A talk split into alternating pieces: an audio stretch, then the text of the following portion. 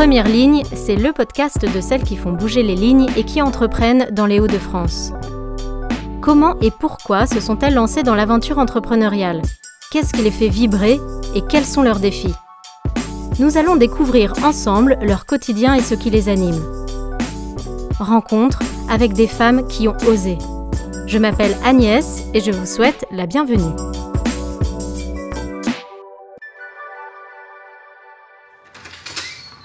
Bonjour Fatima. Bonjour Agnès. Merci de m'accueillir euh, sur ton lieu de travail. je t'en prie, c'est un plaisir pour moi de, te recevoir ici. Merci. Alors tu peux me dire euh, où on est exactement? On est dans le bureau lillois du cabinet Cornet Vincent Ségurel. Donc on est euh, boulevard de Turin, juste en face de la gare Lille-Europe. Ouais. donc voilà, je vais te faire une toute petite visite des locaux. Ouais, c'est un lieu stratégique parce que toi, donc c'est un cabinet d'avocats. Absolument. Euh, le fait d'être en face de la gare, euh, c'est pratique pour euh, les clients C'est hyper pratique parce qu'effectivement, enfin même nous, on, déjà on arrivait à se déplacer de manière assez régulière, donc le fait d'avoir les deux gares juste à côté, bah, c'est hyper pratique. Et puis c'est un point de repère qui est assez facile pour les clients aussi. Et, puis c'est pareil, hein, quand ils veulent venir nous voir, ils peuvent venir assez facilement descendre là en train ou même accéder rapidement par la, la voie rapide. Donc c'est c'est hyper, euh, hyper pratique pour eux. Et donc toi, tu es avocat, avocat, parce que tu veux pas qu'on dise avocate. Oui, c'est cela. Alors, euh, bon, il y a toujours des petits débats sur avocat, avocate, etc. Euh, je absolument pas de. Enfin, je respecte toutes les, toutes les opinions à cet égard, mais c'est vrai que pour moi, je, préfère avocat. C'est vraiment l'aspect neutralité en fait de la fonction et, et pour moi, j'ai, enfin, je, je j'ai pas envie de me définir en fait en tant mm. que euh, avocat, enfin avocat genré. Je suis juste un avocat. Euh, de manière neutre. voilà. Du métier. c'est ça, et puis ça, ça, rejoint aussi un peu la, neutralité de notre rap. On a tous la même rap, qu'on soit homme ou oui, c'est vrai. Ouais. Donc, euh, donc voilà pourquoi avocat. D'accord, très bien. Alors là, on arrive où? Ouais, là on arrive dans mon bureau. Donc en fait, on a chacun un bureau individuel. Ouais. Et euh, bon, tu vois qu'il y a un peu de un peu de bazar. Euh. Ça va, je m'attendais à voir euh, plus de, de piles de dossiers sur le bureau. Bah, j'essaie de ranger. Ah, là, il y en a quand même. Là, il y, a quelques piles qui m'attendent, mais en principe, je, travaille avec quasiment rien sur le bureau. Là, j'avais des, livres, etc. à consulter. Mais c'est vrai qu'en principe, j'essaie d'avoir un bureau le plus plus clean possible. Je trouve que tu as une certaine euh, clarté d'esprit aussi euh, quand, euh, quand ton environnement est, est épuré. Oui, c'est vrai. Puis là, tu te retournes et tu as une vue magnifique sur bah, tout, tout, le coin de Ralil et puis toute sa végétation qui, se, qui se marie bien avec les immeubles. Hein. Ouais, mais on, on, oublierait presque en fait qu'on est juste à côté. Bah, finalement, le, centre-ville est, pas très loin. tu vois, on, on oublierait presque. C'est vrai que c'est c'est une vision avec une, perspective. Ouais, c'est ça. Euh, ça t'ouvre un peu un champ des possibles. Mm. Et toi, quel est ton champ d'action, du coup, en tant qu'avocat?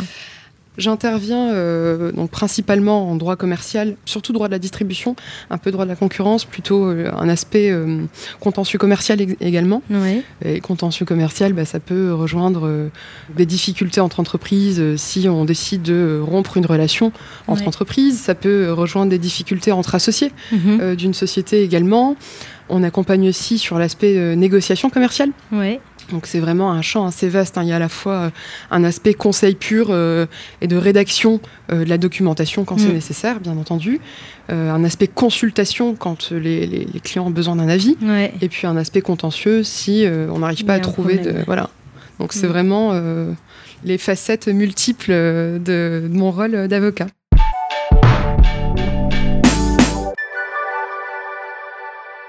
Je sens que tu es passionné quand même par ton, métier. Ça m'intéresse bien de connaître tes motivations pour euh, avoir choisi ce métier.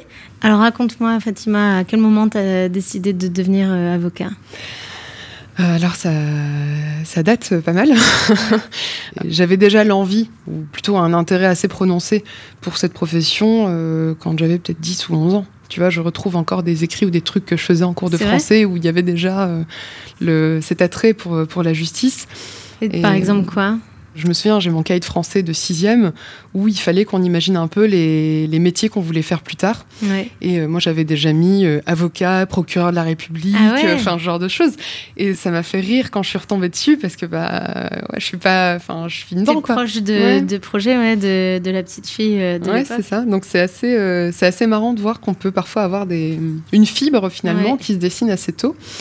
Et alors les motivations profondes, je viens d'un milieu où il n'y a pas de juriste, il n'y a pas d'avocat.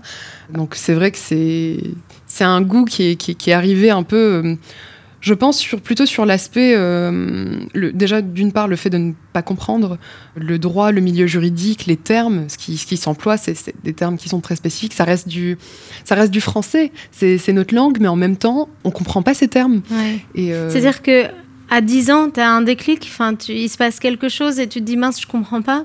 Qu'est-ce qui Bah, je pense déclenche ça? je pense qu'à cet âge-là, c'est plus le, parce que, enfin, moi, mes, mes parents sont venus du Maroc à la fin des années 70 hein, en Ouais. France, donc ils parlaient pas très bien la langue. Puis ils n'ont pas eu la chance euh, d'aller à, à l'école, donc c'est vraiment des autodidactes. Ouais. euh, qui sont euh, pleins de, de bon sens, qui ont des, des- des réflexes, qui... et ça, ça les a clairement guidés dans leur choix de vie et dans la manière dont ils nous ont éduqués, enfin mes frères et sœurs Ouais. et moi. Mais tu vois, c'est plus le, le fait de peut-être ce sentiment d'injustice sociale parfois, Ouais. qui te fait dire mais tiens, euh, c'est pas juste, euh, tu vois, et tu, Mm. tu dérives rapidement finalement sur le c'est pas juste, mais quels sont mes droits, mais qu'est-ce que je peux faire, qu'est-ce que je peux pas faire, et c'est comme ça que peu à peu. euh, je me suis intéressée en fait à ces notions et puis enfin moi j'ai des parents aussi qui regardaient euh, le- les informations le journal télévisé de manière religieuse Ouais. tous- les jours enfin le midi le soir Ah oui. donc euh, j'étais tout le temps en fait en train de- de- d'être imprégnée de l'actualité Mm. Euh, la- donc c'est l'actualité économique politique et juridique aussi Ouais. tu vois et quand tu vois euh, un tel est témoin assisté dans telle affaire ou un tel est euh, mis en examen Mhm. c'est des termes qu'on voit au quotidien mais qu'on ne comprend pas c'est vrai. et c'est des choses qui, euh, très rapidement, moi, mon... enfin, je, je- je suis très curieuse de ouais. nature, donc très rapidement, je me suis dit, mince, je, je comprends pas ces termes. Et donc, dès la sixième, moi, je me suis mise à, à tenir un lexique juridique. C'est génial ça. Donc, tu vois, c'est c'est un goût qui arrivait très vite. C'est-à-dire Euh, que tu trouvais un mot, euh, procureur, Je euh, regardais t'allais dans- regarder dans le dans le dictionnaire, euh, et je me notais les, les mots dans ma petite, euh, dans ma petite pochette. Donc tu vois, c'est arrivé très vite. Et c'est vraiment ce côté, euh, c'est un peu l'aspect défi aussi. Hein, Oui. fait de dire, bah non, mais moi je comprends pas tel truc, bah c'est, ça m'énerve Ouais. ou ça me, ça m'agace. J'ai besoin de comprendre. Et au final, ça m'a mené à en faire mon métier. Et alors, c'est quoi la fibre entrepreneuriale de ton métier? Parce qu'on est sur ce podcast de première ligne, le podcast de celles qui font bouger les lignes. Toi, comment tu fais bouger les lignes? Ah, ça c'est. euh, Alors c'est vrai qu'on ne se rend pas forcément compte. Euh, bon, déjà parce que le but c'est de pas consulter un avocat. hein, euh, on n'a Oui, pas si on peut forcément éviter, euh, sinon ça veut dire euh, contentieux, enfin qu'il y a un problème. C'est vrai que dans l'esprit des gens, c'est très rapidement quelque chose de qui fait peur Oui. ou qui euh, appelle à des problèmes, mais pas nécessairement parce qu'un avocat, il peut vous empêcher, enfin vous éviter très souvent des problèmes. Ouais. Quand vous le consultez au bon moment, c'est un peu comme un médecin finalement. Ouais. Si vous allez voir le médecin quand vous avez déjà, euh, je sais pas, une blessure ou quelque chose qui traîne depuis un certain temps, bah, il pourra faire moins de Mm. choses que si vous y allez euh, en, en amont, et c'est vraiment le même principe. Alors sur cet aspect-ci, déjà, on- enfin moi j'exerce en tant que libérale. Ouais. Donc j'exerce- ici au sein d'un cabinet où je suis collaboratrice libérale. Ouais. Donc euh, tout se passe comme si euh, mon client principal finalement c'est le cabinet. Ouais. Je traite donc le, je dirais pas en priorité parce que c'est pas forcément vrai, mais je traite en tout cas les, les dossiers du cabinet qui me sont Mhm. confiés par le cabinet.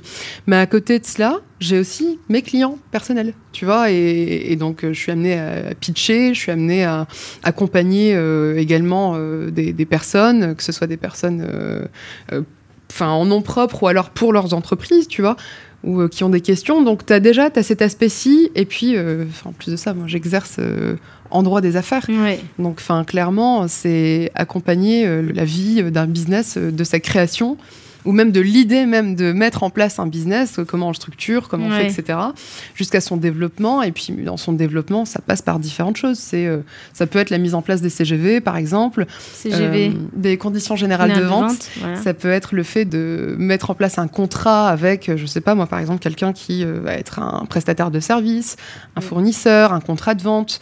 C'est et c'est aussi ce que j'adore finalement dans le droit, c'est que tu le retrouves absolument partout. Ouais. Dans tout type de relation, dans tous les domaines, tu as affaire à- au droit en fait. Oui, la société est régie par le La droit, société est régie par le droit et c'est vrai que enfin c'est cet aspect-ci moi que j'aime beaucoup j'aime beaucoup en plus de ça ac- accompagner les projets Mm. Euh, enfin je trouve ça génial vraiment de, de prendre le risque le risque entrepreneurial Ouais. c'est génial parce que c'est tu, tu sautes sans, sans parachute et tu. Tu te dis bon euh, j'ai plus ou moins telle ou telle euh, idée je sais ce que je veux faire et je prends le risque Alors toi, dans cette métaphore, j'aime bien cette image du parachute. Si l'entrepreneur, c'est celui qui saute, toi, t'es où? Ah, moi je suis sans parachute T'es son parachute. Ça, c'est trop beau comme image. moi je suis sans parachute T'es son parachute et toi-même, t'es entrepreneur aussi, puisque t'es en libéral. Donc, euh, t'as comme la double casquette. et- Absolument. Et, donc, ça veut dire que ceux qui nous écoutent, par exemple, qui aimeraient être accompagnés, peuvent euh, te contacter à la suite de, de ce podcast pour faire le grand saut de l'entrepreneuriat? Absolument. Euh, on peut assez facilement me, me retrouver, que ce soit sur LinkedIn ou que ce soit sur le site de l'ordre, ou même simplement en tapant mon, mon nom et mon prénom, puisque j'apparaîtrai assez facilement. euh, donc oui, absolument. D'accord. Et alors, avant d'arriver à la fin de ce podcast, ça passe vite, hein, mais euh, moi, j'aimerais bien que tu me parles d'une association qui t'a aussi euh, bien aidé dans ton parcours. Est-ce que tu peux en dire quelques mots? Oui, absolument. Donc c'est euh, l'association Article 1. Ouais. Qui s'appelle euh, comme ça, mais à l'époque, euh, quand je l'ai rejoint, j'étais encore, euh, enfin, je venais d'avoir mon bac hein, fraîchement, c'était en 2011, je crois, donc ça reste. et à l'époque, c'était l'association Fratelli. Mm. Et donc l'idée d'article 1, tout comme Fratelli, mais l'idée d'article 1, c'est d'accompagner des jeunes donc issus de milieux qui sont pas forcément très favorisés, mais qui ont euh, alors ce qu'ils appellent un haut potentiel ou en tout cas une certaine potentialité euh, Mm. pour l'aspect études supérieures hein, finalement. Et donc on, on les accompagne en leur donnant donc euh, un mentor, euh, une personne qui en général a quand même un, un poste à responsabilité ou qui fait quel- enfin qui est en tout cas dans le domaine dans lequel on prétend euh, être plus tard, et puis qui qui agit comme un oui comme un mentor, Un mentor, un guide. ouais. Mm. Et enfin, pas un guide, c'est- presque un peu le côté spirituel, donc Ouais. on peut-être pas un guide, mais sur, vraiment comme un mentor. Et c'est une association qui est vraiment géniale parce que donc il y a non seulement donc, cet aspect mentor, il y a également l'aspect euh, on participe un peu à des formations. On nous apprend euh, bah, justement, par exemple, à créer un projet, Mm. à euh, présenter le projet, lui donner un cadre, est-ce qu'il faut des financements, comment on fait, enfin vraiment Ouais. structurer ça. Donc on est plus sur un aspect soft skills en fait Mm. qu'on développe et puis qui sont finalement des skills qu'on retrouve énormément ou dont on a vraiment besoin Mm. euh, dans, dans la vie professionnelle. Donc ça nous prépare bien à la vie professionnelle. Et puis il y a aussi un accompagnement, j'ai envie de dire, un peu psychologique finalement, ou qui, qui est quand même euh, important quand tu es étudiant, euh, parce que bah, très souvent tu es un peu seul, tu te sens isolé. Manque Et, de euh, confiance un aussi. manque de confiance. Et, euh, et c'est vrai que pour ça, Fratelli, c'est- enfin en tout cas, pardon, article 1, euh, maintenant c'est leur nom, Ouais. c'est- génial parce que hum, tu peux même te retrouver dans une résidence article 1. Ouais. Ils en ont pas beaucoup en, en France encore. Je crois pas qu'il y en ait à Lille. Je sais qu'il y a une antenne article 1 en tout cas à Lille. À Lille, oui. Et enfin, du coup, c'est vraiment génial parce que tu es, dans un- dans un milieu qui est bienveillant Mm. où on travaille, on aspire tous plus ou moins à, à la même chose. Développer chacun son Voilà, projet. En fait, ça me fait penser un peu comme si c'était un incubateur euh, d'entrepreneurs. C'est vrai qu'il y a... je sais pas si. C'est vrai qu'il y a, il y a- on pourrait faire Une le parallèle. C'est vraiment euh, l'idée Mm. de pépinière. Je pense que Mm. ça correspond plus. L'idée, c'est même pas en fait de créer quelque chose euh, nécessairement, euh, je sais pas, une entreprise, un business, etc. L'idée, c'est juste de développer des compétences, Un savoir-être. un savoir-être. Voilà, Ouais. c'est exactement ça. Ah, super. Bah écoute, euh, ça nous donne plein de pistes pour euh, aller euh, trouver le prochain projet, l'élan pour entreprendre. Pour conclure, euh, tu sais, on est sur euh, le podcast Première Ligne. Tu dirais que c'est quoi ta ligne, toi, d'arriver ce que tu vises? C'est euh, c'est davantage le, fait d'être sereine et épanouie dans, dans, mon métier. Enfin, moi, je le vois vraiment comme un marathon, pas comme un sprint. Donc, je me vois être avocat même dans 20, 30 ans, si la santé me, me le permet. Donc, c'est vraiment ça. C'est cette idée de longévité, de développement et d'épanouissement. Bah, merci beaucoup, Fatima. Merci à de toi, nous Agnès avoir montré euh, aussi que bah, en fait euh, les avocats ont complètement leur place dans la vie entrepreneuriale euh, de chacun. Merci aussi de démystifier ce métier d'avocat où c'est vrai qu'on on le voit plutôt sous le prisme de oh là là un avocat un problème, mais aussi de donner le, le sens des mots et, et on te souhaite une bonne suite. Je te remercie Agnès. À très bientôt et puis on se retrouve prochainement pour un prochain podcast de Première Ligne, le podcast de celles qui font bouger les lignes.